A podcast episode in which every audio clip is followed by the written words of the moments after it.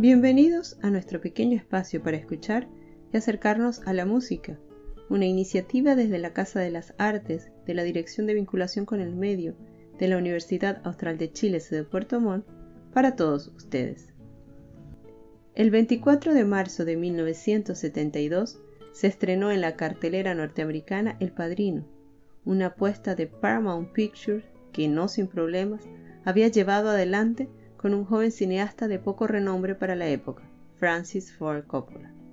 Recuerda el director que le habían condicionado tanto a pensar que la película era mala, demasiado oscura, demasiado larga, demasiado aburrida, que no creía que fuera a tener ningún éxito.